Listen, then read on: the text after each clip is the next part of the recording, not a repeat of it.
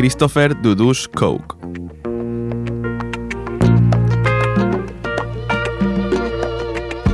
Alexander Bustamante.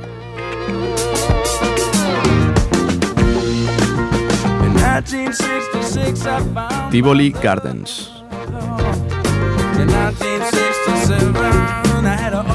Marcus Garvey.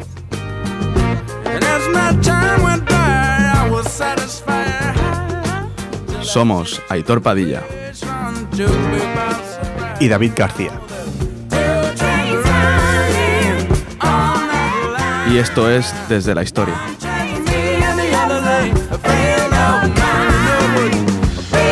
Buenas noches, estamos en el sexto programa de la sexta temporada y bueno David, vamos a por materia.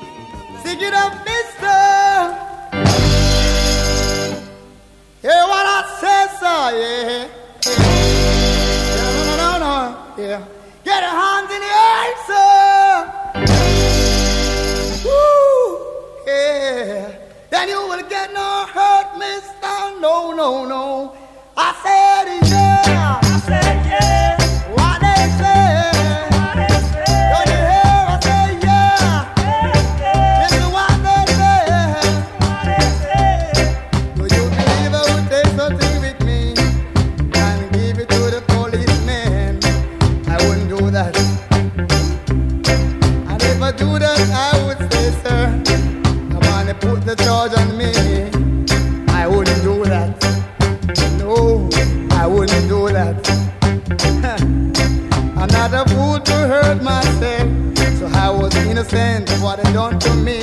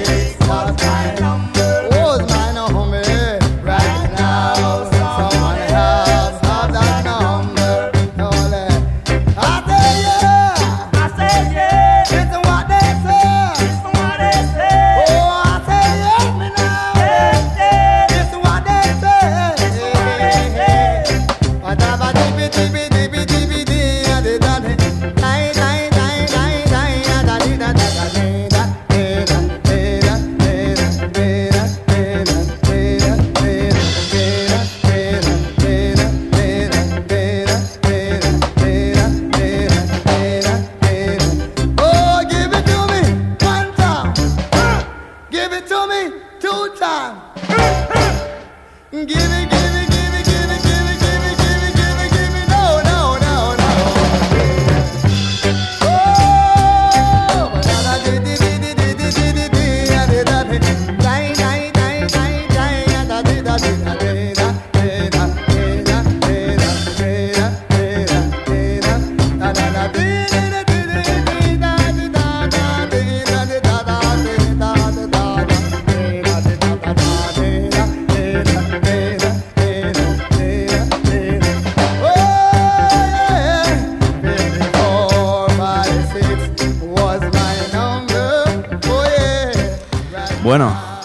entrado en materia rapidísimo, David. ¿Te suena la canción? Me suena muchísimo. Muy buenas noches a, todos, aquí desde Ripollet Radio. Y bueno, hoy hemos empezado con un tema mítico de Two Chandemiters, ¿cómo se llama? 54. 46. 46. Was my number. Bueno, comentar antes de entrar propiamente en materia, ¿no? que Tunchat Maitals es uno de los grupos más significativos de la música jamaicana de la segunda mitad del, siglo XX y que engloba pues todo lo que son los estilos característicos ¿no? que relacionamos con Jamaica, como el ska, el rocksteady y el, y el reggae. La verdad es que es un temazo. Y hoy vamos a hablar de, Jamaica. Exacto. Jamaica, sobre todo del, reggae y de, bueno, de todas las influencias, ¿no? Hmm a veces, bueno, nos apetece eso, traer un, tema que no sea histórico o bélico, sino...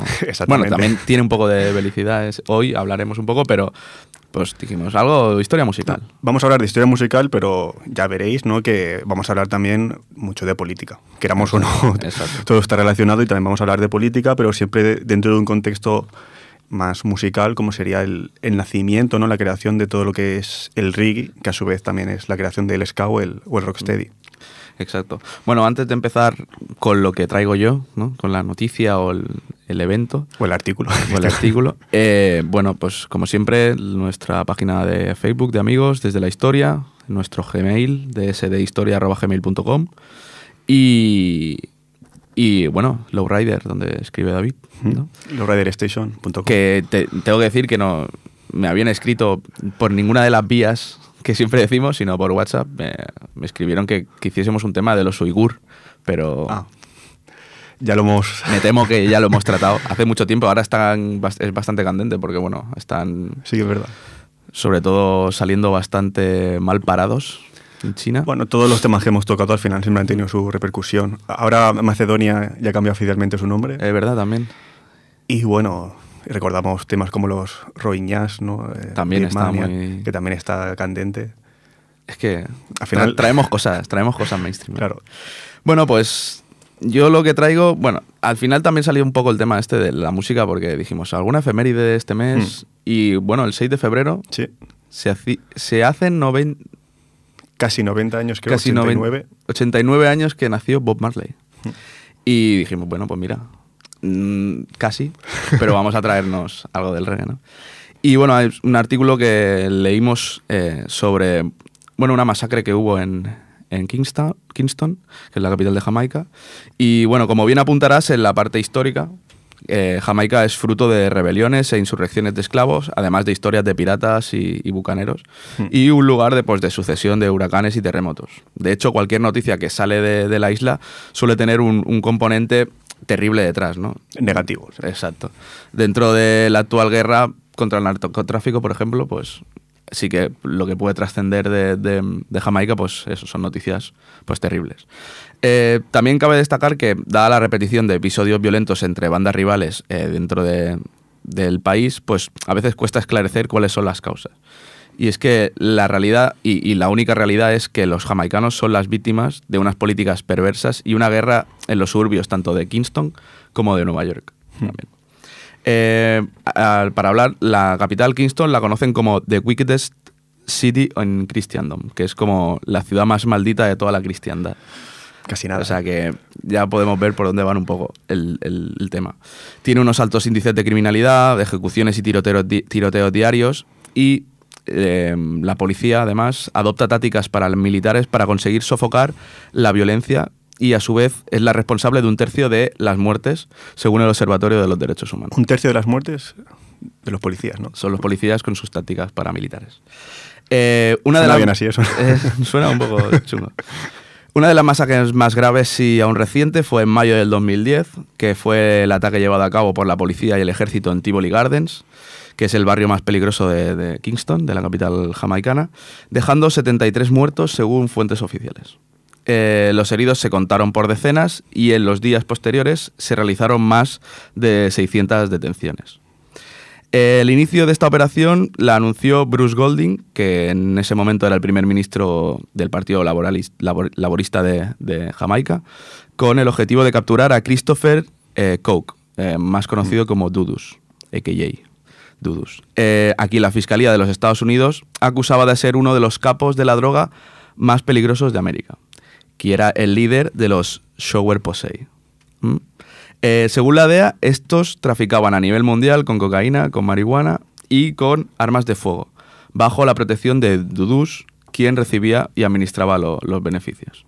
O sea, es curioso porque es, un personaje totalmente desconocido aquí. Exacto. Porque así como siempre, bueno, las historias del narcotráfico, del narcotráfico de mexicanas o colombianas, ¿no? Nos suenan más o estamos más familiarizados con Jamaica y el tema de narcotráfico, yo creo que es un tema totalmente desconocido ya, aquí en España. Hasta que Netflix haga una serie. Cuando Netflix haga una serie, seguramente. Sí, seguramente, sí, sí, sí. Será mainstream. ¿no? O, o, HBO, a ver. O HBO, claro. Veremos. Eh, bueno, Dudus es conocido como el capo más poderoso del país. De hecho, en Tivoli Gardens, que como hemos dicho era el barrio más peligroso de Kingston, la policía no tiene acceso al barrio sin permiso de él desde 2001. O sea, digamos es, que. Es heavy, es heavy. Eh, tiene poder, ¿no? Y es así que tiene, tan, tiene tanto poder que el primer ministro eh, se, negó, se negó a firmar la orden de extradición a Estados Unidos alegando que las pruebas que tenían contra él eh, se habían eh, obtenido de forma ilícita. O sea, digamos que hasta tenía cierta protección o, bueno, parece... No es protección, sino que mm, hasta el gobierno incluso dijo, oye, a ver, ¿por qué venís a por él Hmm. con estas pruebas, no? Y entonces también hace que pensar, cuando se supone que es uno de los capos más peligrosos, si es uno, no sé, Colombia no se comportó así, ¿no? Con, bueno, también tuvo ahí, sí. Eh, y es que, pero a principios de mayo, bajo una fuerte, o sea, él se negó, pero a principios de mayo de 2010, bajo una fuerte presión política internacional, ordenó su arresto y, previendo lo que podría ocurrir eh, en el país, declaró estado de emergencia en Jamaica. Eh, entonces convirtió lo que era Tivoli Gardens pues, en su fortaleza personal. Y es aquí donde pasó pues, todo lo que vino después. ¿no? Hmm. Como, como bien hemos dicho, como ocurría mm, con Pablo Escobar en Medellín, digamos que Dudus tenía una reputación heroica en los barrios eh, marginales de Kingston. ¿no? De hecho, era como un híbrido entre Pablo Escobar y Jesucristo para la gente. Hostia, Vaya dos, vaya dos personajes. ¿eh? Eh, fue educado realmente en un ambiente relativamente privilegiado, porque como veremos, su padre al final fue alguien importante en el gobierno, em, junto a los hijos de los miembros de las élites políticas del país. Y los residentes de Tivoli acudían a él en busca, pues, o bien de ayuda legal, de préstamos, de alimentos, medicinas, o para pagar matrículas escolares. Cualquier cosa que pudiese abarcar Tudus, pues lo hacía por... Yo pensaba que dirías que era como un Robin Hood, ¿no? Y has dicho Jesucristo. y me dijo, joder. Es, es como lo daba todo por, Sí, sí, sí. por sus adeptos. ¿no? Eh, la electricidad en Tivolis Garden era gratuita. Supongo que gratuita para la gente, pero la pagaría Dudus, ¿no? Y su política era muy sencilla. No puedes robar, no puedes matar y no puedes violar. Eh, y para tener estas políticas tienes que tener tu propio sistema penal, ¿no? Y pues en principio, si robabas, eh, te, te rompían el brazo. Si violabas, te daban una paliza. Y si reincidías, pues te mataban. Bueno. Entonces, esas. O, o sea, es un microestado, ¿no? Sí, Digamos, sí, el- porque el- además el, también barrio funcionaba tenía como... sus propias cárceles. Claro, O sea, funciona como un estado donde Dudus eh, era el, el- marca. el presidente. Sí. Muchos se sentían seguros en el barrio y el gobierno pues lo consentía, ¿no? Sabiendo la, pol- la política que tenía dentro del barrio, pues lo consentía.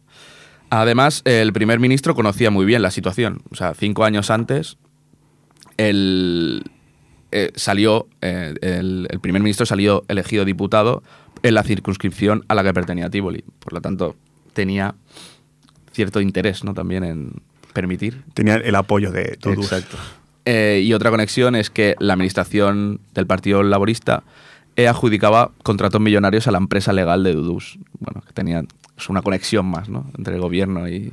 Ya, ya empezamos a ver que el tema se, se complica un Exacto. poco. Y bueno, antes de empezar la operación, el gobierno envió autobuses para evacuar a los residentes, pero pocos quisieron marcharse. Hubo incluso alguna manifestación a favor de Dudus. O sea, digamos que tenía mucho, mucha, muchos adeptos ¿no? dentro del, del barrio. Y durante unas semanas, pues durante, la primera semana en las cercanías de Tivoli, pues las, tierras, las tiendas cerraban antes, se suspendían las clases de los colegios e incluso se llegaron a cancelar vuelos eh, a- de entrada y de salida de Jamaica. Y bueno, desde... Hay que decir que el- la prensa no tenía permitido entrar en, durante la operación en el barrio de Tivolis, pero desde la terraza de las oficinas de uno de los diarios jamaicanos, del Jamaica Cleaner, se tomaron fotos de un avión de vigilancia del Departamento de Seguridad Nacional de Estados Unidos. Digamos que... Bueno, a ver, al final estaban buscando un, un criminal de, que querían juzgar allí. Entiendo que entraran, pero bueno, ya vemos que Estados Unidos en América siempre tiene ganas de, Hace sus de cosas. hacer algo. Eh, en América. En América Central y. Y del sur. Eh, bueno, costó una semana tomar el control de Tivoli y durante un mes se decretó un toque de queda a las 6 de la tarde. Hasta que el 23 de junio capturaron a, a Dudus. Eh, él se declaró culpable y ahora actualmente está cumpliendo una condena de más de 20 años en una cárcel de Estados Unidos. Guantánamo, ¿no? Eh, no, lo, no lo he buscado. Y Golding, que era el primer ministro, dimitió en 2011. O sea, el año siguiente dimitió. Una de las razones que él alega es, bueno, el- la polémica que se sus- suscitó en la no extradición de, de Dudus a, a Estados Unidos. Y bueno, también traigo un, un- un pequeño trozo de que habla de que esta historia tiene como contexto un poco la Guerra Fría también, ¿no? Y es que en, en 1962, año en que eh, United Kingdom Sí. eh, otorgó la independencia a Jamaica. Edward Siga, miembro del Partido Laborista, que era el Jamaican Labour Party, eh, fue elegido diputado en West Kingston. Siga era y es un jamaicano nacido en Estados Unidos, de piel clara, educado en Harvard, eh, y a principios de los 60 decidió convertir un barrio de chabolas situado junto al puerto de Kingston en Tivoli Gardens, ¿no? que es el barrio que ahora decimos que es uno de los peores Sí. suburbios de Kingston. Allí no había electricidad ni servicios sanitarios y Siga no solo solucionó los problemas básicos, sino que puso además una escuela, un centro de formación profesional y una clínica de atención sanitaria.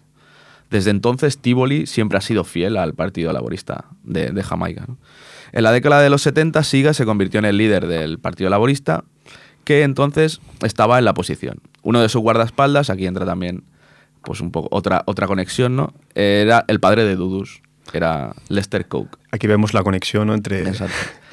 Y que- poco a que poco... viene de, lejos ya entre Dudus y, y el Eh, barrio. Y el barrio. Y o sea, poco a poco Coke fue ganando poder hasta convertirse en el capo de la banda de Tivoli, aprovechando las circunstancias que hicieron de las elecciones de finales de la década un conflicto de poder de la Guerra Fría. Y es que el gobierno socialdemócrata, el People's National Party, liderado por Michael Manley, eh, que también era un jamaicano de piel clara, educado en la London School of Economics. Ya vemos que al principio en Jamaica, pues la gente que estaba, pues... Predominaba el, Exacto. el hombre blanco, por así Exacto. decirlo. Pues Michael Manley hizo enfadar a muchos sectores de la élite jamaicana con sus reformas de corte izquierdista y al gobierno de los Estados Unidos con el cierre de las empresas norteamericanas de bauxita y su relación de amistad con Fidel Castro. Digamos que aquí ya hubo ciertos recelos. ¿no? Con Cuba, a poco más de 100 kilómetros al norte de Jamaica, Manley manifestó su interés por reforzar las relaciones diplomáticas con la isla y desarrollar una alianza con otros países, incluida pues, la Unión Soviética, mm, para luchar contra el imperialismo. Entonces Jamaica experimentó como una escalada significativa de, de la cultura de la violencia política, ¿no? que Manley atribuyó a una campaña de desestabilización encubierta, culpando a los no- norteamericanos de enviar armas y, de, y dinero al Partido Laborista de Siga, ¿no? que estos sí que, digamos que estaban más, más a favor ¿no? de, del, bueno, de la otra vertiente. ¿no? En, en el 80 ganó las elecciones Siga, que era el, lo contrario a, a Manley, que era el que estaba a favor, o sea, era amigo de Fidel Castro y tal. Eh, y este, pues, reforzó mucho más las posiciones diplomáticas con Estados Unidos, agradeció a, Ronald Reagan su apoyo. Bueno, digamos que también tuvo ese puntillo de la Guerra Fría. Y digamos que la relación entre los políticos y los capos de la mafia eh, es anterior a Golding y a la última masacre de la que hemos hablado. ¿no? Sabemos que Golding es discípulo político y beneficiario de Siga y que siempre ha habido una relación entre el diputado de West Kingston y la Sower Posey de Tivoli. ¿no? Ya hemos visto que era el, el guardaespaldas. Y lo que, para acabar, ¿no? digamos que no se conocen muchos detalles de esa masacre que hemos hablado de 2010, por eso, porque nadie pudo acceder a, a, a Tivoli Gardens. ¿no? Eh, estaba vetado, ¿no? Todo a- Y recordar que, bueno, que en 2010 está gobernando Obeima. Mm. Bueno, ahí lo dejo. Ah, Pero siempre es curioso, ¿no? Siempre hay una relación con la Guerra Fría, siempre... Bueno, estando tan Siempre hay cerca de. Cuba al final, ¿no? Pero yo No, lo desconocía, claro. lo he leído y digo, está curioso. c- cerca de Cuba y, y por ende cerca de Estados Unidos, ¿no? O sea, Exactamente. está realmente muy, muy cerca. Y bueno, realmente curioso, ¿no? La- Una situación actual que arrastra desde la independencia jamaica, ¿no? Una situación, como vemos, de convulsión política, Mm. social. Pero básicamente, si hablamos de Jamaica, se nos viene una cosa a la cabeza, que es, Sí. que es su música. Realmente. Exacto. Igual que de otros países se nos vienen otras cosas a la cabeza. Pero, De Cuba, ¿qué pensarías? A lo mejor más eh, lo político, ¿no? Exacto. Pero en Jamaica siempre pensamos primero en, en lo musical y vamos a hacer un repaso en la parte histórica ¿no? de lo que es el reggae, también introduciendo elementos de la, de la historia y de la sociedad jamaicana ¿no? que, son, que son interesantes. Pero antes vamos con un tema de, de uno que hizo reggae, no sé si te suena, un, Me suena a alguno, no sé. Bob ¿Cómo se Marley llama? se llama. Mm, algo, algo tengo. Bueno, hizo una canción que se llama War y vamos a escucharla.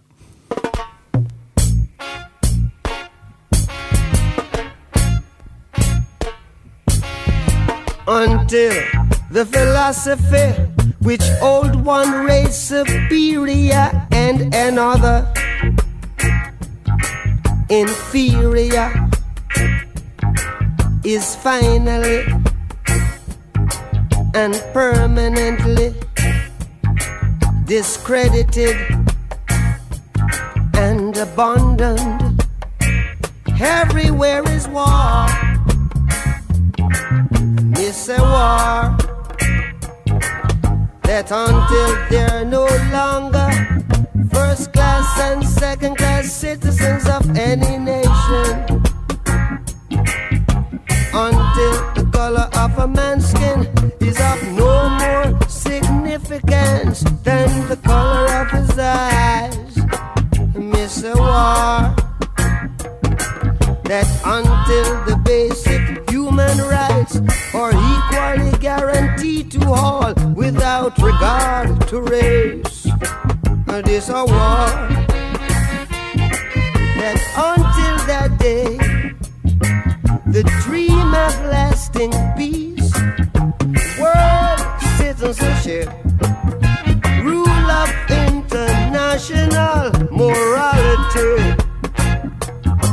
Will remaining but a fleeting illusion to be pursued but never attained. Now everywhere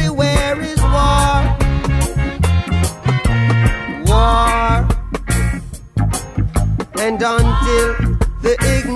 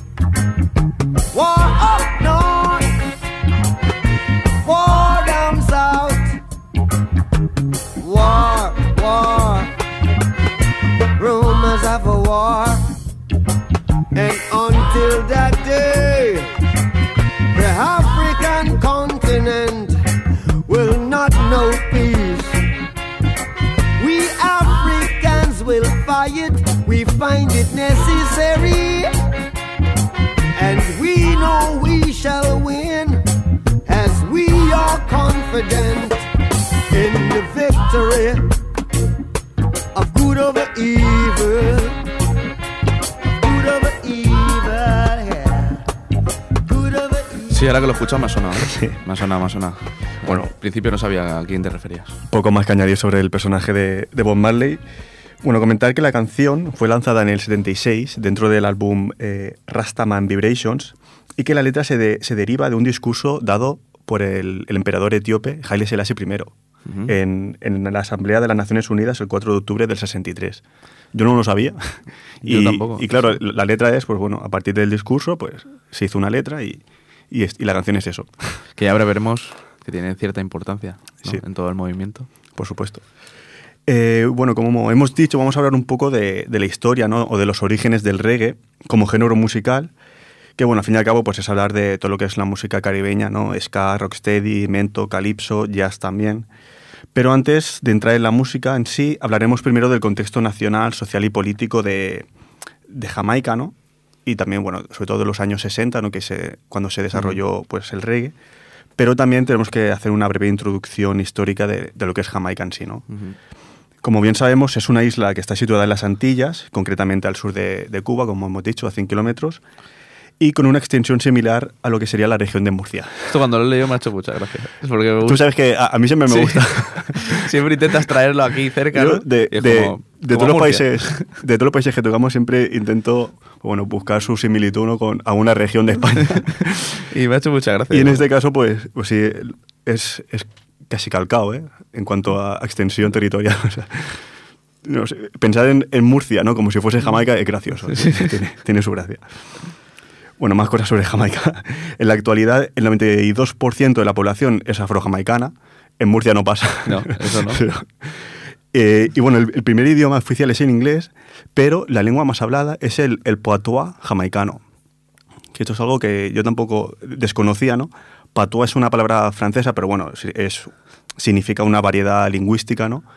Y bueno, el patois jamaicano básicamente es un idioma criollo de, de base inglesa. Además, desde el 2018 se ha incluido al español como tercera lengua con reconocimiento oficial. Eso también me ha sorprendido muchísimo. Bueno, tiene, tiene su lógica, ¿no? Está rodeado de países de habla hispana. También, ahora, de hecho, en Brasil está subiendo mucho el, el- el- el español. También tiene su lógica. Pero Sí, bueno, no lo había pensado en eso de esa manera, ¿no? Pero me ha sorprendido. pero bueno, supongo que no mucha gente lo, lo hablará, no sé. Bueno, pero lo consideran Sí, sí, oficial. oficial. o sea. Eh, antes de, pero es que, claro, es curioso porque antes de ser una colonia británica, Jamaica fue española. Sea, Igual es por raíces. ¿no? que, que no tiene, yo creo que no tiene mucho que ver el que reconozcan al español, ¿no? Tiene más que ver con la situación de que está rodeado de, de españoles, pero, pero de, de países de lengua hispana. Pero sí, eh, Jamaica entre el 1494 y el 1655 fue española y de hecho se conocía como Santiago. Santiago. Sí, como, como mi padre. y de hecho Colón, eh, claro, Colón iba en busca de, de oro, ¿no? Y cuando estaba en, la Cu- en Cuba y, en la Española, ¿no?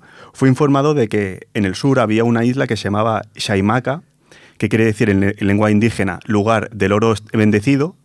Y Colón dijo, vamos para allá. Hay, El oro bendecido. hay oro bendecido, Wow. vamos, vamos a ver si es verdad.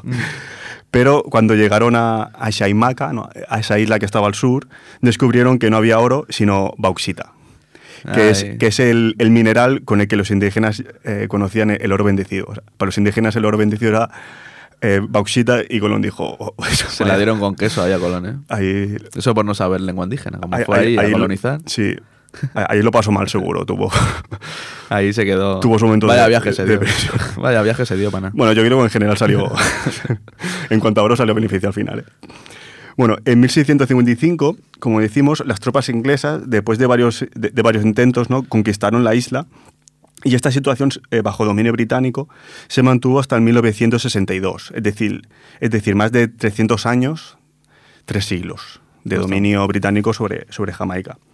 Destacar sobre estos 300 años ¿no? que Jamaica se convirtió en uno de los mayores productores de azúcar de- del mundo, junto con Cuba, y que toda esta gran producción fue favorecida pues, bueno, por los esclavos traídos de África, como ya alguna vez hemos hablado, ¿no? de, de este, De hecho, de, bueno, de todo lo que fue la, la trata de, de negros. aquí cuando estuvimos hablando de la CARICOM, ¿no? Mm. Sí que era uno de los que eran que tuviesen la posibilidad, ¿no? De volver a sus países de orígenes dentro de en un tratado que se quería firmar o algo. Puede ser, no recuerdo ahora. Pero bueno, sí, al final es algo que, hemos tratado muchas veces porque siempre que se habla de América no es algo que se tiene muy, muy presente. Eh, de, hecho, de hecho, a inicios del siglo XIX, la población afroamericana en Jamaica era 20 veces mayor a la blanca, situación que unida a la Revolución Francesa y a la independencia de Haití, que fue el primer país que se independizó del colonialismo ¿no? en, a principios de- del siglo XIX, ello supuso pues, bueno, constantes revueltas y conflictos. ¿no? Como bien he comentado antes, eh, era un- una isla si- siempre con este Sí. punto conflictivo, ¿no? de Mm. piratas, etcétera, etcétera. Y llegamos ya al siglo XX, a los años 60, ¿no? cuando Jamaica, dentro del proceso de descolonización, ¿no? que afectó prácticamente a todas las colonias británicas después de la Segunda Guerra Mundial, se independizó tras un referéndum que se celebró en agosto del 1962. Y una de las figuras políticas centrales dentro de este proceso de independencia fue Alexander Bustamante. Eh, antes, claro, primero que, que fue importante, o sea, Si no es pero, un Superman. pero, pero segundo que me llamó la atención su, su apellido, ¿no? Sí, sí. Bustamante, pues hace, hace gracia. De, de hecho, hay un artista de ska muy famoso también desde el principio que, que también se apellida Bustamante. Bueno, claro, ya se lo, ya lo, lo llevó allí, ¿no? Es curioso. Y bueno, y aquí ha, ha llegado a España de otra forma. Como cantante también. Sí. Pues bueno, es curioso porque Alexander Bustamante, como decimos, es una, es una de las figuras políticas principales de Jamaica. Su apellido, cuando nació, era Clerk, ¿no? Alexander Clerk. Pero se lo cambió porque pertenecía a una familia con grandes plantaciones, plantaciones y ello podría causar recelos en su salto a la política jamaicana ¿no? dentro de la, de la población negra, Un digamos. tipo listo. Entonces dijo, bueno, pues si me, si me llamo Alexander Clerk, pues me voy a llamar Alexander Bustamante. que Nadie lo va a o sea, nadie va a hacer ningún paralelismo posible. Es curioso, dentro de los apellidos que hay, ¿no? Eh, bueno, elige Bustamante, está bien. Y bueno, de, de hecho él fue el primer ministro de Jamaica entre 1962 y el 1967. Decidimos, más allá del apellido en sí, es importante. Pues claro, fue el primer presidente. Y es en este contexto de independencia, ¿no? Donde en Jamaica se desarrolló un nuevo estilo que se conocerá como, como reggae. Pero para conocer la historia del reggae, ¿no? Tenemos que conocer anteriormente la historia del ska. Porque sin ska no hay, no hay reggae, ¿no? Igual que es como estudiar la historia del, del rock, no sin estudiar el blues, ¿no? Ahí falta, Ajá. falta algo. Del ska comentar que, que es un estilo que se generó en Kingston, la capital jamaicana, en la década de los 50, coincidiendo con un movimiento social en el que la población empezaba a migrar del medio rural al, urbano. Entonces, en las ciudades ¿no? se crearon guetos donde los músicos fusionaron los ritmos, los ritmos caribeños como el mento o el calipso, el calipso este último de, de Trinidad y, To- y Tobago, o sea, no era propio de la, de la Sí, sí. isla, se fusionaron estos ritmos con el jazz y el rhythm and blues, que era la música que llegaba a través de Estados Unidos a las radios jamaicanas. Y en esta mezcla entre ritmos eh, jamaicanos y música estadounidense es donde bueno, nació un nuevo estilo local que se llamará ska. También en relación al ska, apuntar que durante estos años, entre la década del- de los años 50 ¿no? y los 60, surgió en Jamaica un movimiento callejero que adoptaría el ska como, como su música, que, ¿no? que eran los llamados Root Boys. Sí, Es- Rude Boys. Rude Boys, que es, bueno, eh, en la música ska es algo que está muy, muy presente, ¿no? Los, los Rude Boys. Eran básicamente jóvenes descontentos que recogieron la, la moda gángster, ¿no? Que veían en películas, etcétera. Y tras la independencia de Jamaica, muchos de, de- de estos Rude Boys emigraron a Gran Bretaña, donde terminan, te- terminarían juntándose con los Mods, que también eran jóvenes, ¿no? de apariencia elegante y con gustos musicales parecidos. Y de este acercamiento y otros factores que no podemos comentar por tiempo, pues bueno, nacería el movimiento skinhead, ¿no? Que también es, es interesante ver ¿no? de, de dónde nace un movimiento que hoy está un poco desvirtuado, creo, pero que siempre va bien eh, bueno, eh, re- reconocer las raíces al menos. ¿no? Exacto. Sí, ya, eh, para eso lo traemos, ¿no? Exactamente, para, que, para culturizar. Exacto. Volviendo a la música jamaicana, ¿no? a mediados de la década de los 60, bajo la dirección de productores como Duke Reid o Coxon Dodd, los músicos jamaicanos redujeron drásticamente el ritmo enérgico del ska y el estilo musical que resultó sería el, el rocksteady, ¿no? que es un estilo muy similar al ska, pero más pausado. ¿no? Y de aquí, de esta evolución constante de la música jamaicana, llegamos al reggae, que como decimos evoluciona a partir de estas raíces y conformó un sonido característico que es el que conocemos y asociamos a esta música. Sí. Eh, por su parte, bueno, las letras al principio sí que eran básicamente amorosas, ¿no? pero con el tiempo pasaron a, ser letras cada vez más politizadas que abordaban la injusticia social y, y- y económica y también, como veremos luego, también hablaban de, de religión o de movimientos espiritu- espirituales. Y entre estos pioneros ¿no? de- del sonido reggae estaban Touch and the Maytals, que hemos escuchado al principio, estaban The Wailers, Peter Tosh, Jimmy Cliff y la estrella más grande del reggae, que, que fue Bob Marley. Sí. Pero, por ejemplo, es curioso porque en The Touch and the Maytals, repasando un poco su música, puedes ver ¿no? Es- esa evolución entre ska, rocksteady y reggae. O sea, no, no puedes decir que sea un grupo de rocksteady o de ska solo. Sí, no, tienes, fueron- tienes que englobar ¿no? todo lo que es la evolución de la música jamaicana en, en esas décadas. Durante este periodo de desarrollo del reggae, creció una conexión, podríamos decir, entre la propia música y el movimiento Rastafari, ¿no? que ahora pasaremos a analizar. Pero antes hay que, hay que señalar que no todo el reggae es rastafarismo, ni por supuesto todo el rastafarismo es reggae, ¿no? Pero, pese a que es evidente que se influenciaron mutuamente. Pero a lo mejor hay gente que puede confundir que, que es lo Sí. mismo, o, o que nació en el mismo momento, o que... De vamos, hecho, cuando has apuntado que tenían ciertas. Que tuvo una cierta vertiente también Sí. religiosa o espiritual, ¿no? Viene un poco más de, Sí, exacto. de esta parte, ¿no? De la, par- de la pata del Rastafari. de la parte de Rastafari. Entonces, eh, ¿qué es el movimiento Rastafari? no? Es un movimiento espiritual que surgió en la primera mitad del siglo XX en Jamaica, el cual cree que Haile Selassie I, emperador en esa época de, de Etiopía, básicamente entre el 1930 y el 1974, Haile Selassie I fue la reencarnación de Jah, que es el nombre abreviado de Yahvé, que es el nombre propio de Dios dentro del Antiguo Testamento. Ajá. Ya sé que ahora me estoy liando un poco con... Sí, no, pero, no, es- pero es muy es, claro. Bueno, es, re- es religión. Igual lo tengo claro porque he, ido, he hecho religión toda mi vida. Es religión, pero básicamente Yahvé no es el nombre con el, que- en el- con el que se conoce en el Antiguo Testamento a, a- a Dios. Y el, el movimiento de Rastafari lo llama Ya. Ajá. Entonces, el movimiento Rastafari sostiene que la población de raza negra, que desciende de los esclavos capturados por el hombre blanco y llevados a diferentes países del mundo, debe regresar a África para desarrollarse en su tierra de origen, en África. Para sus seguidores, la tierra prometida es Sion, un concepto que puede referirse tanto a Etiopía como a África, en su conjunto, ¿no? península arábiga, etc. Y una de las personalidades claves para entender el rastafarismo es Marcus Garvey, que fue un predicador y periodista jamaicano, que luego fue a Estados Unidos, el cual abogaba por el retorno de los ex-esclavos negros a África. ¿no? Y a, a inicios de los años 20 dijo, miren a África, un rey negro será coronado porque el día de la liberación está cerca. ¿Y qué pasó? ¿Y qué pasó? Eso digo yo. Entonces, en 1930, el Ras, que significa príncipe, Tafari Makonnen, Tafari Makonnen es un nombre de pila, que es el nombre de pila de Haile Selassie I, ese año fue coronado como emperador de, de Etiopía y mucha gente pues vio eso como un acto profético, profético de lo que había dicho Marcus Garvey y el movimiento pues, empezó a ganar adeptos, los llamados rastas, siendo particularmente exitoso e influyente entre los negros de la clase baja en Jamaica. Rastafari, o sea, eso... Rastafari viene de, de Ras, príncipe, y Tafari porque es el nombre de pila de, de Haile Selassie I, que en verdad sería Rastafari, Rastafari Makonnen, como se diría. Ojo al dato. Ojo, es curioso.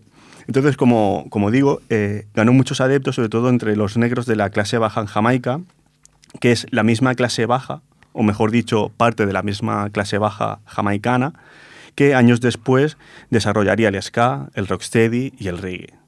Pero bueno, al igual que los Rude Boys se identificaron más con el ska, el rastafarismo, el rastafarismo se identificó más con el, con el reggae. Aunque bueno, las fronteras entre lo cultural, lo musical, lo espiritual, eh, es difícil de- difusas. eh, son difusas, es difícil de establecer. Igual que la diferencia, las diferencias entre ska y reggae a veces pueden ser también difíciles. Entre lo que es el movimiento Rude Boy y Rastafari, claro, en principio no, no tiene nada que ver, ¿no? Pero digamos que nacen dentro de, del mismo espacio. Exacto. Entonces, eh, continuando con el reggae, con el reggae musical, comentar que a nivel internacional, en 1972, la película The Harder They Come, en la que actuaba Jimmy Cliff, generó un considerable interés y, populari- y popularidad para el reggae en, en Estados Unidos. Eh, dato importante. Eh, The Harder They Come, que significaría algo así como tan duros como vinieron. ¿Sabes cómo se llamó en, en España esta película? Me sorprenderá seguro. Tú piensas, ¿eh? tan duros como vinieron. No, no mires. No sé. caiga quien caiga. Hostia. Como el programa. No, es ahora- Ah, bueno, el programa que había Sí, antes. el, el que había antes. Caiga quien caiga. Sí, sí. Mira, eh, el, el que ponía las películas aquí, pues. No, siempre hay cosas curiosas con las traducciones de las películas. A mí es algo que me hace mucha gracia, que siempre intento ver y, y en este caso. Yo estaba pensando, digo, a ver si es alguna que me, o sea, que me tiene que sonar no, no, por no. ese título. Pero ahora que me lo dices, eh, es, es una película, bueno, es eso, va, va de un músico de reggae y tal, que se, que Mm. se intenta abrir camino en el mundo. Y tuvo mucha popularidad en, en Estados Unidos, ¿no? Y en España, bueno, con ese nombre, caiga quien caiga. Bueno, la época tampoco, no sé si... Sí, bueno, se ve. 72. es difícil. Entonces, también en Estados Unidos, eh, Eric Clapton hizo una versión en el 74 del tema de Bob Marley, I Shot the Sheriff, que también ayudó ¿no? a llevar al, el reggae al mainstream, ¿no? a, lo- a lo Mm. conocido. También hacia, mediados de los años 70, el reggae recibió un considerable espacio dentro de la radio inglesa, también bueno, eh, relacionado con todo lo Claro. que es el, el movimiento mod y tal que hemos visto. O sea, al final era un movimiento importante en el Reino Mm. Unido, pues la radio tenía que plasmarlo. ¿no? Exactamente. Y todo ello es lo que se conoció después como la edad dorada del reggae, que corresponde aproximadamente al apogeo ¿no? del roots reggae, que se llama el, el, el reggae más tradicional y también el más cercano al rastafarismo, Ajá. con Bob Marley como, como emblema. ¿no? Sí, sí, está claro que es el emblema. Sí, El profeta. el profeta. Entonces, en la segunda mitad de, lo- de los años 70, la escena punk en Gran Bretaña, influenciada, como hemos dicho, por el ska que, que provino de, de Jamaica, también comenzó a, a- comenzó a formarse, ¿no? Y el reggae también fue un elemento importante dentro de la influencia de- del punk británico de los 70, más que a nivel de estructura musical, digamos, a nivel más de, de mensaje musical artístico, ¿no? Sí. También influenció, al igual que el, que el ska, obviamente. Y más allá de la música punk, pues el reggae también ha influenciado en, en otros muchos estilos, por ejemplo en el hip hop, De hecho, el llamado padre del hip hop, que es el DJ Cool Herc, que creo que hablamos de él Exacto. Esta temporada. Exacto. Cool Herc nació en Kingston. No, no- no sabía yo Sí, sí, ese era- dato. Nació en Kingston y bueno, allí pues absorbió toda la escena musical jamaicana antes de ir al Bronx, que fue jovencito al Bronx. Y él pues incorporó al rap todo lo que es el, el toasting, ¿no? que es todo lo que es el, el beatbox, etc. Y todo esto viene de Jamaica.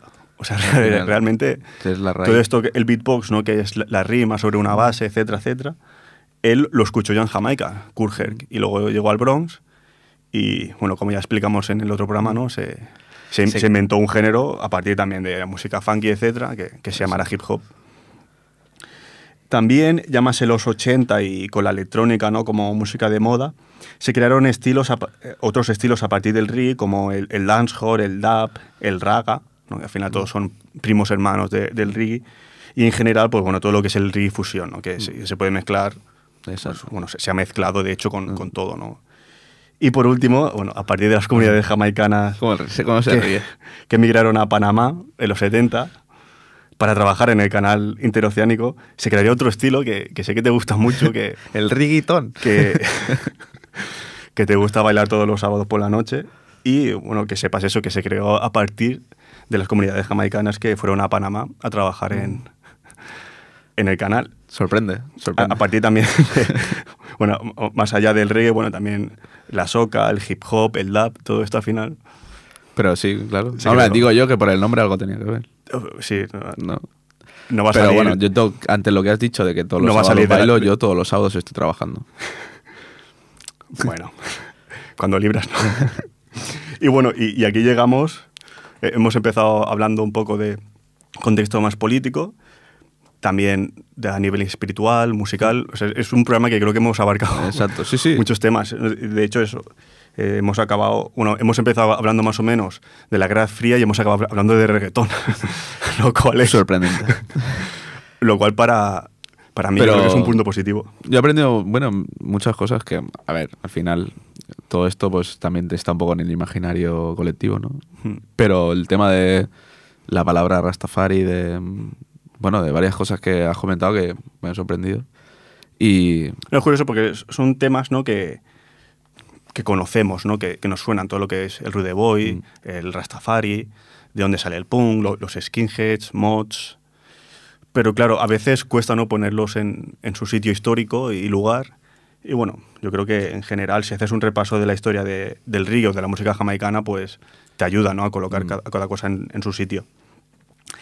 Y antes de entrar ya en el final del programa, vamos a introducir el último tema, un tema que, que Aitor me, es me- uno de, me pasó. de mis favoritos, porque yo escucho esta música, evidentemente. Laurel Aitken se llama Perfidia.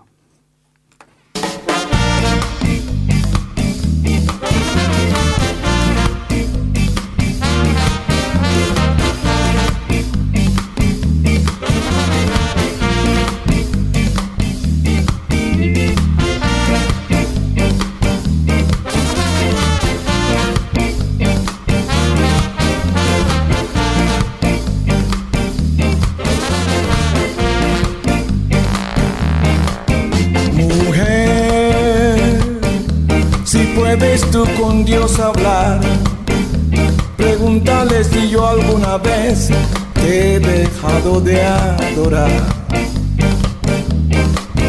Y al mar, espejo de mi corazón, las veces que te ha visto llorar, la perfidia de tu amor. He buscado donde quiera que yo voy, que no te puedo ¿Para qué quiero tus besos si tu labios ya no me quieren besar? Y tú, quién sabe por dónde andarás, quién sabe qué aventura tendrás, que lejos estás de mí.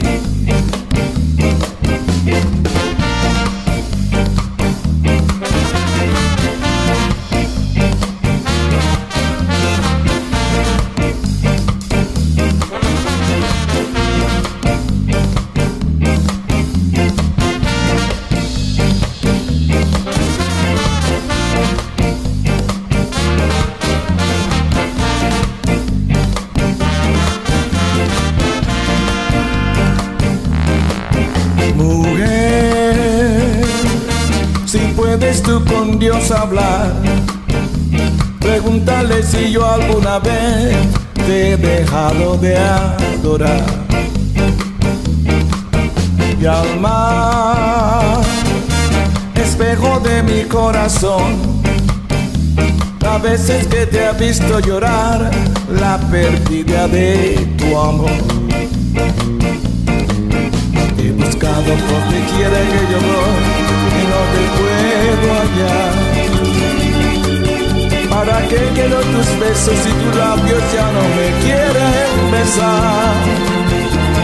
Y tú, quién sabes dónde tú andarás. Quién sabes qué aventura tendrás que lejos estás de mí.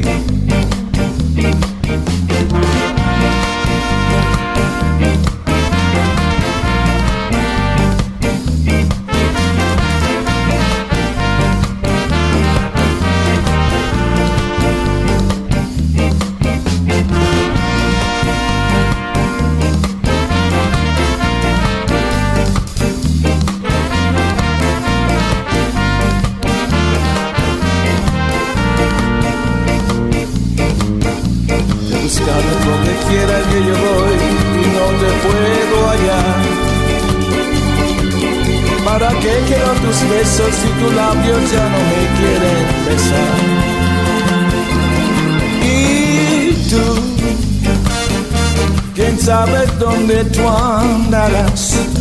Quién sabe qué aventura tendrás que lejos estás de mí.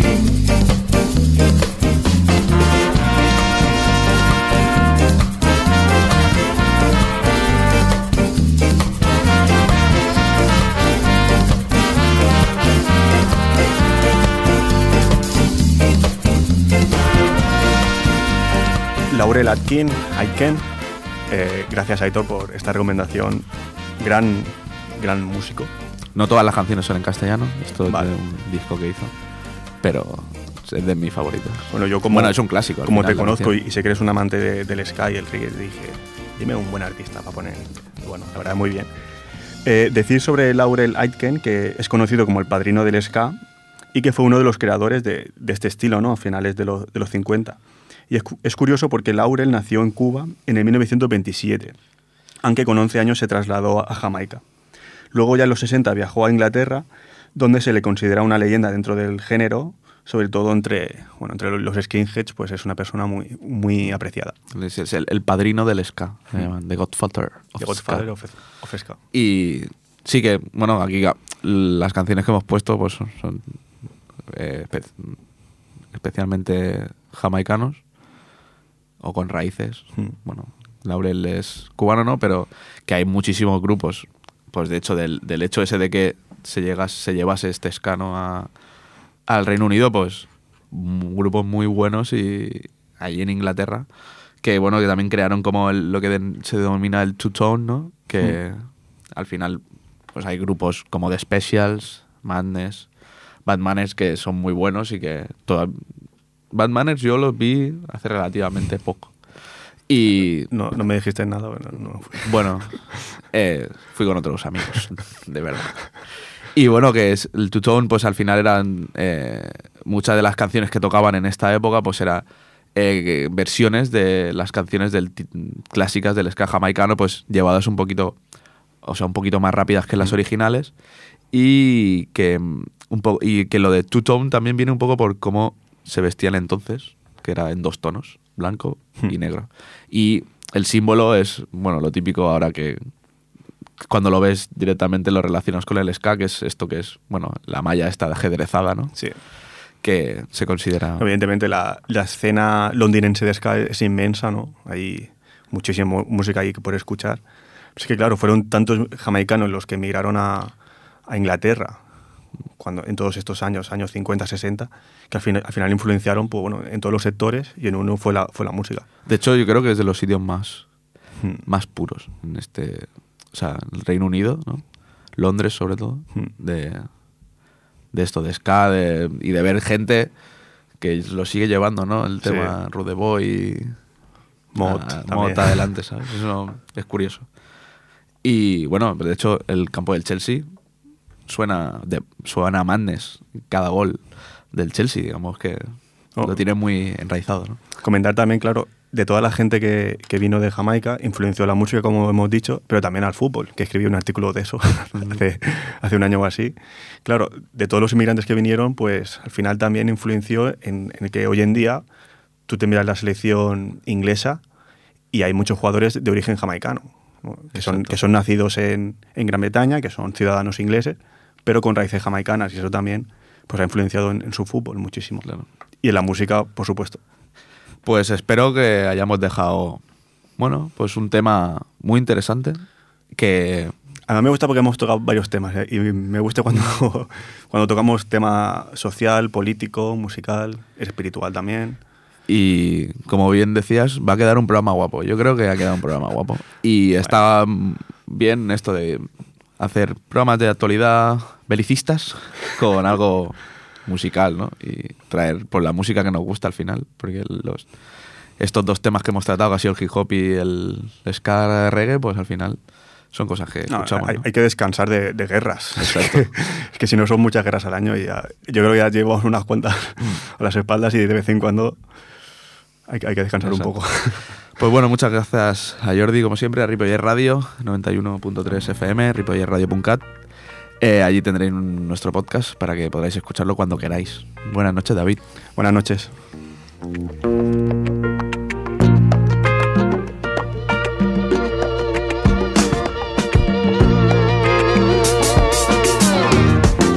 In 1966, I found my love. In 1967, I had all there was. And as my time went by, I was satisfied. Till took me by